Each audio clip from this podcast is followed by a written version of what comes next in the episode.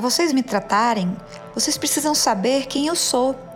E eu sou a pessoa que não gosta de assuntos resumidos. Então não adianta o médico resumir as coisas para mim. Eu sou cumprida, eu quero detalhe das coisas. A minha luta maior é que vocês tenham um mínimo de conhecimento das pessoas de quem vocês estão cuidando. Essas falas, dirigidas aos médicos, são de Ana Michele Soares. Se você se interessa por cuidado paliativo e ainda não sabe quem ela é, vá atrás que vale a pena. Chamada de Anami pelos mais próximos, ela é jornalista, escritora, criadora do perfil Paliativas no Instagram e autora dos livros Enquanto Eu Respirar e Vida Inteira, e com um novo livro pronto para ser lançado. Ela também é uma ativista profundamente atuante em prol dos cuidados paliativos e dos direitos dos pacientes e pacientes de câncer metastático. A Nami falava muito nas suas aulas. Eu vejo no congresso vocês muito preocupados apresentando o paciente a cianótico, a febril, pensando se eu respiro rápido, devagar, se minha pele está branca ou se está amarela. E isso para mim é uma metáfora de quão superficial a medicina se tornou. Vocês não olham além da superfície. Vocês não sabem nada de mim, vocês não perguntam. Eu vi a Anami falar sobre isso numa palestra em 2018.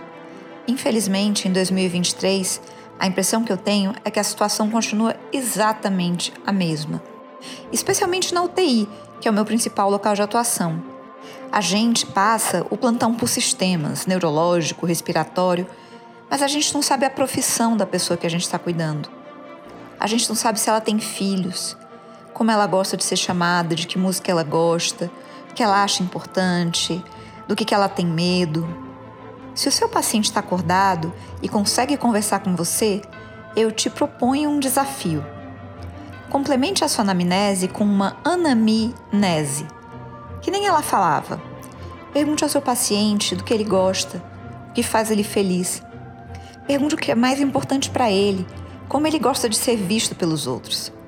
Pergunte como está sendo para ele ficar internado, que tem sido mais difícil. Nossos pacientes têm corações lindos e histórias maravilhosas.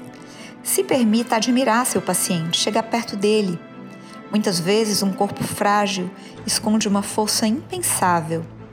Tente entender se tudo que está acontecendo nessa internação faz sentido para ele. Entregue a ele o que você tem de mais precioso, o seu tempo e a sua escuta, mesmo que você não tenha muito tempo. Aliás, tudo bem se nesse dia você tiver pouco tempo. Você pode falar isso para o seu paciente, ele é capaz de compreender. Você pode dizer algo como: Seu João, hoje está um dia tão corrido, mas eu queria que o senhor me dissesse só uma coisa. O que, que eu preciso saber para cuidar do senhor hoje da melhor forma possível? Ah, meu, meu paciente está entubado. Então acabou, né? Não, não, não, não, não. Isso é preguiçoso. O paciente entubado muitas vezes consegue se expressar dizendo sim ou não com a cabeça, ou apontando frases, figuras em planilhas de comunicação alternativa.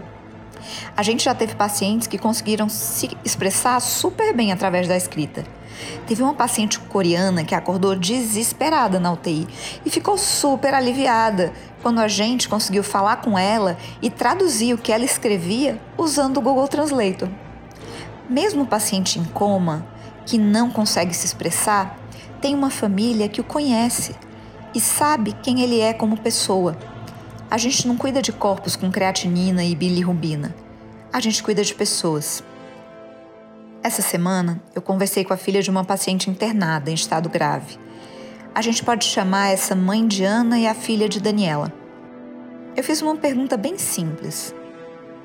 Me conta da tua mãe. Fala um pouco da dona Ana para mim. Em cinco minutos, eu sabia quem estava sobre aquela cama. Era uma mulher forte, trabalhadora, que valorizava muito a própria independência. Eu sabia que ela tinha parado de fazer tratamento porque não via melhora, não porque não queria se tratar.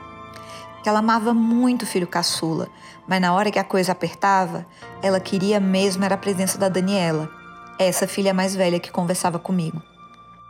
A Daniela saiu dessa conversa com uma oferta que foi aceita de visita estendida. Saiu feliz de poder falar sobre a mãe. Saiu tranquilizada e aliviada. e ela nos trouxe elementos da biografia e dos valores da dona Ana que são essenciais para o planejamento do objetivo de cuidado e do tratamento dela. Incorpore a anamnese no seu dia a dia. Conheça seu paciente.